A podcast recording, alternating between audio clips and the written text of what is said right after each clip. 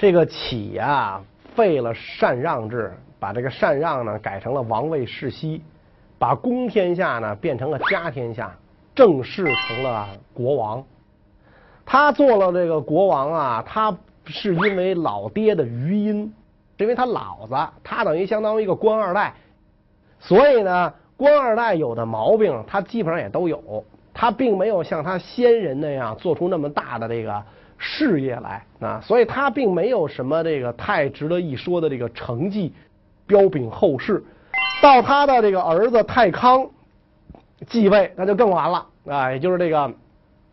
夏朝的第三代国王就更完了，为什么呢？那太康就到官三代了啊，那等于就是一出生就是国王啊，含着金钥匙出生的是吧？坐着奔驰二五零上学，那那不长大了就是个奔驰二五零嘛，是吧？这个这个从从小生长在深宫之内，妇人之首啊，就这么一位，所以长大了继承王位之后，整天就是喝酒淫乐打猎，几个月不回都城，在这个外边打猎。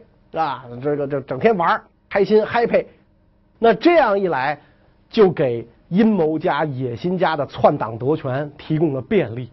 等于你这个你失职嘛，是吧？你不在这个岗位上嘛，别人就想夺权。谁想夺权呢？嫦娥的老公后羿想夺权。后羿剑法超群，武艺绝伦，所以一看太康这么个玩意儿，想这个凭什么你长久的担任这个？国王啊，所以后羿起兵，趁着这个太康在外边打猎不回都城的机会，一举攻入夏都，就推翻了这个夏朝的政权啊。然后后羿呢就当了国王。后羿当了国王之后，江山来得太容易嘛，是太康这玩意儿不好好干，自己失德失政，所以呢给了后羿机会，让后羿做了国王。那么后羿当了国王之后，他就跟太康干的事儿就一样了，也不好好干啊，也爱打猎，也跟外边玩。那么这个时候，这个后羿的失德就又给别人制造了机会，老是螳螂捕蝉，黄雀在后。他给谁制造了机会呢？他给中国历史上第一个史有明文记载的奸佞，叫韩卓。制造了机会。韩卓本来是后羿手下的这个大臣，专门捡后羿爱听的说，天天说后羿伟光正，天天拍后羿马屁，拍的后羿啊飘飘然啊晕乎乎，不知所以。然后后羿就去打猎，然后就把朝政交给韩卓，然后韩卓就这个理所应当的起兵反叛。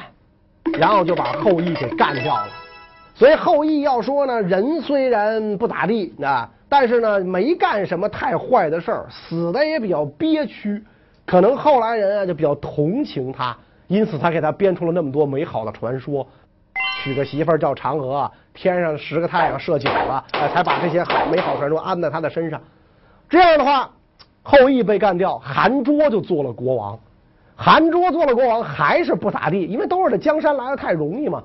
而且为什么那个奴隶主呃奴隶推翻奴隶主的目的是要当奴隶主啊，不是为了解放全人类是吧？农民造反的目的是为了当地主，三十亩地一头牛，老婆孩子热炕头是吧？雇俩长工，对，这再再再最好再娶个小媳妇儿，哎，他是为了这个。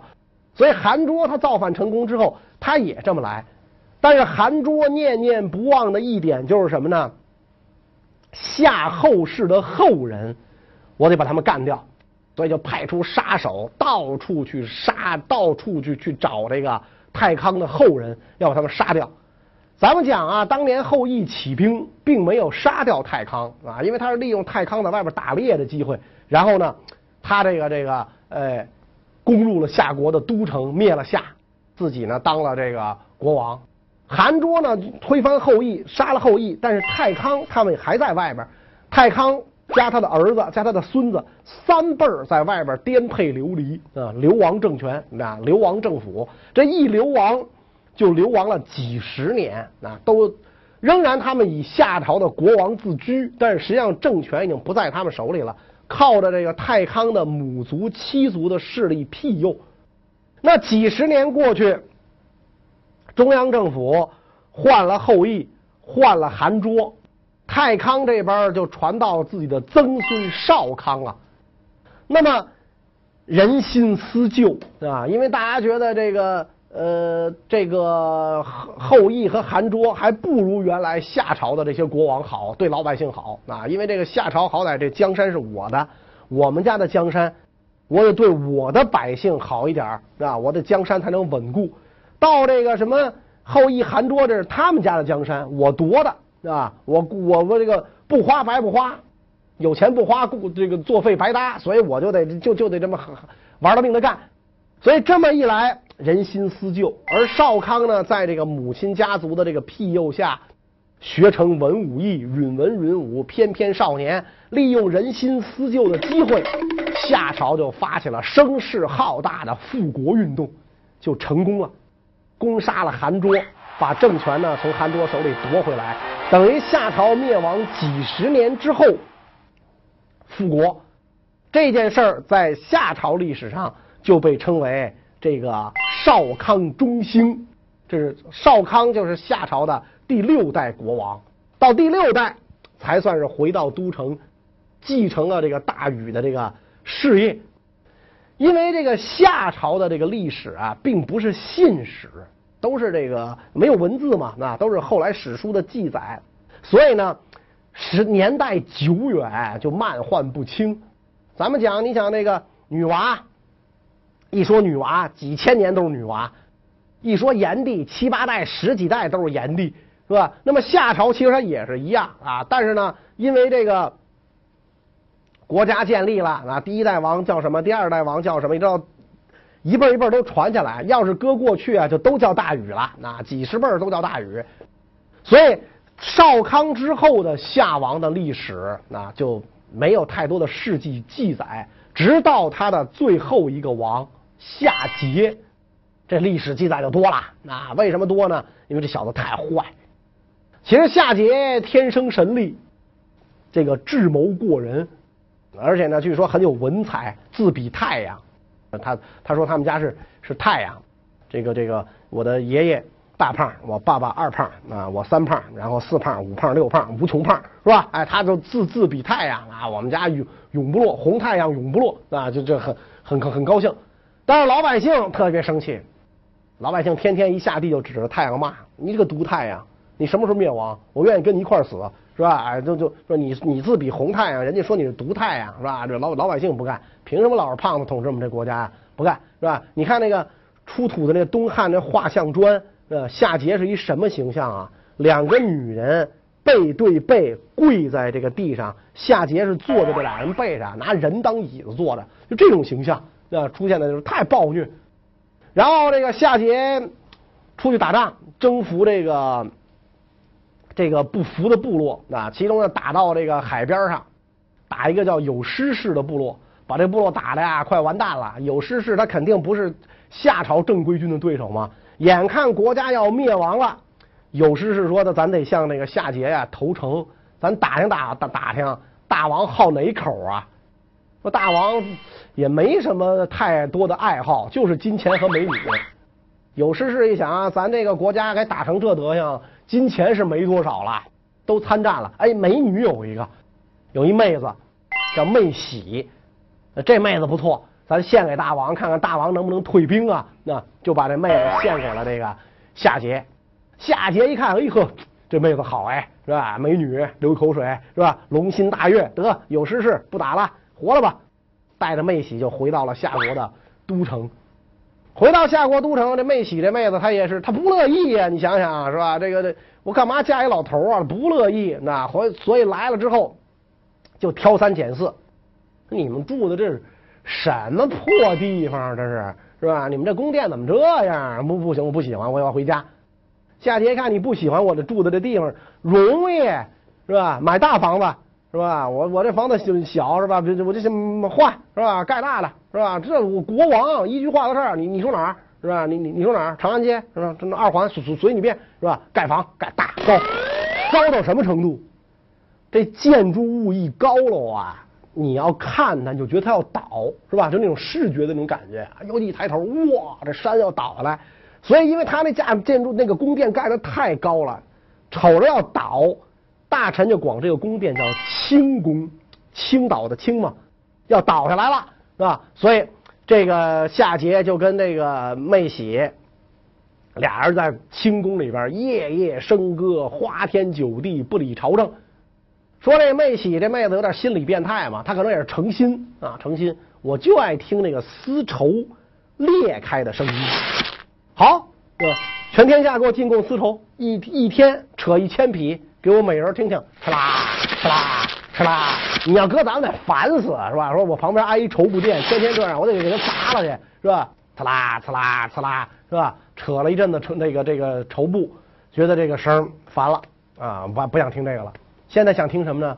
我想听这个玉璧破裂的声音，就是上朝的时候拿的那个玉或各各种玉器吧，那护护板也好啊，这个玉璧也好啊，我我想听这个摔这个，我爱听这个，所以这个夏桀就下令，每天给我进贡玉璧啊，供我的爱妃摔着玩，啪啪啪摔着玩。那那么那么珍贵的东西，一天要摔碎几百双，你想这都这都是钱摔的。是吧？所以这个天，这个老百姓啊，这个就包括天下的这个诸侯，是吧？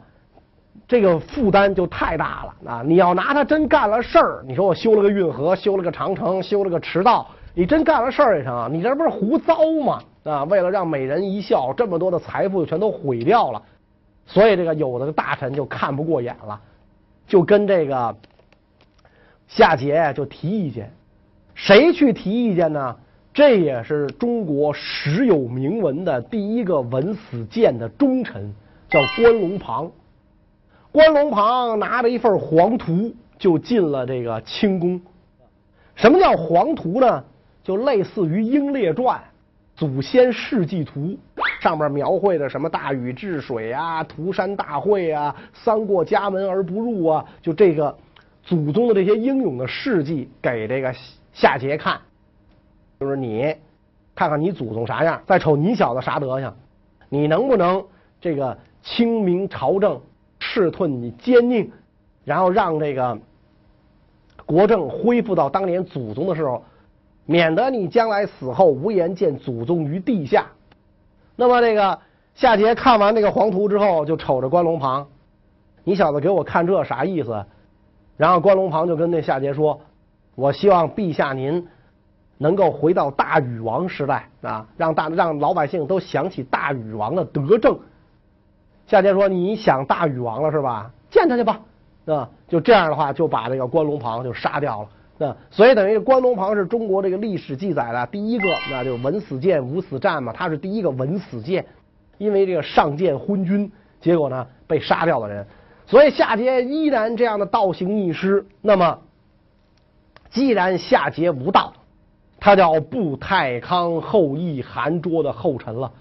东方新起来的商部落，就这个瞄准了这个夏桀，就要把这个夏桀呢推翻。商部落当时的首领叫汤，商部落也是一个悠久的这个。部落啊，据说他的这个祖先，他当年跟大禹啊一块治过水啊，是吧？跟这个什么尧帝、舜帝都一块共过事儿，啊，反正都是那种的，也是老前辈了，啊，这革命老前辈嘛，属于这个。然后汤就想趁此机会推翻夏桀啊，因为你夏桀无道嘛，哎，这个夏失天命啊，然后汤革下的这个命，所以才留下这么一个词叫革命。革命最早的意思就是改朝换代。其实也最确切的意思就是改朝换代，革你的天命，所以商汤就要起来革命。那么商汤起来革命的时候，那特别注意收买人心。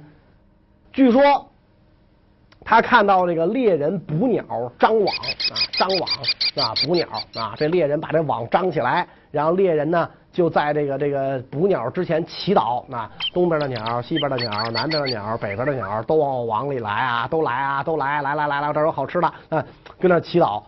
然后商汤看见这个呢，就说你这太过了，是吧？你来一面的鸟不就够了吗？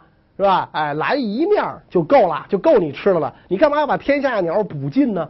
啊，所以其他三面张开，就你在一面张网，让鸟过来就足够了啊。所以这有一个。成语叫“网开一面”啊，这“网开一面”最早是什么意思呢？不是说那个，就今天的意思，说您您您开一道缝，您抬抬手，我过去了。最早它不是这个意思，最早是就是你收一面的鸟，是吧？你逮一面，那三面让人跑，是这个意思，是吧？所以这么一来的话，这个商汤对鸟都这么仁慈啊，这样的这个环保主义者，那那你想他对人呢？啊，他不像今天那些好多爱狗的，那都是在这装是吧？那那那打爹骂娘，然后就专门养养狗，他还真不是那样，他对子民更加爱戴。两相一对照啊，那就看得出来这个夏桀的这种暴虐无道和这个商汤的这个这个呃仁仁仁慈那仁爱。然后夏桀就听说这事儿了，咋着啊？这个商汤收买人心，想干嘛？想推翻我的江山？来，把他抓起来啊！他不是汤吗？他喝了他啊，就把这个商汤就抓起来了，关到了夏夏国的都城。然后商汤这个部落里的人就赶紧想办法去营救啊，怎么营救啊？那道理太简单了，有钱能使鬼推磨吗？是吧？所以商汤部落人就用重金去行贿夏桀身边的大臣。你想夏桀是个什么人？是吧？昏君奸佞，瘸驴配破墨，是吧？他身边的人都是跟他这样的人，呃，见财起意啊，然后这个这个这个这个这个都是这么一个这，是吧？所以这个。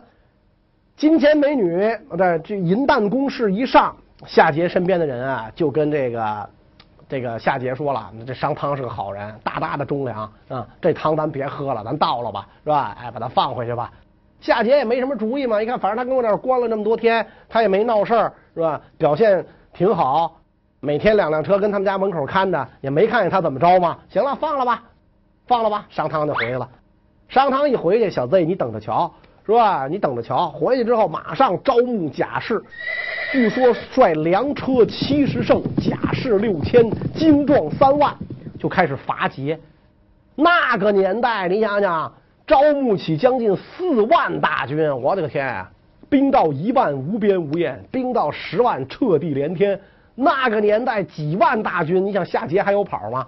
啊，夏桀只能跑了。是吧？只能跑了，那这都城也被也被攻占了，然后一路跑啊跑啊跑啊跑，就跑到安徽，那已经都是天之南了。跑到那儿，跑到那儿，一路之上，夏桀哀叹：“我当初要是把商汤给宰了就好了。”从来不反思他自己为什么有这一步，是吧？所以后来他就死在了这个安徽，那这个流放，这个这个这个这个逃亡的地方。那这样一来，夏后氏的政权就失去了这个领袖。商汤就正式代替了夏朝，做了这个新的国君。那这个夏这个新的国君建立的新的朝代就是商朝，而且这个商汤很仁慈。以前那个皇帝颛顼是吧？这个帝喾、尧舜、尧舜，包括夏朝的这个后人都被封为诸侯，封为诸侯。允许你们祭祀自己的祖先，特别是夏后氏的社稷神，仍然被允许祭祀。这个等于就是搞统战工作嘛。这些移民呢，就拥护这个这个商王朝。所以新建立的商王朝，真的就犹如一轮初升的红日，崛起在这个大地的，跃升在大地的东方，又演出了很多可歌可泣的故事。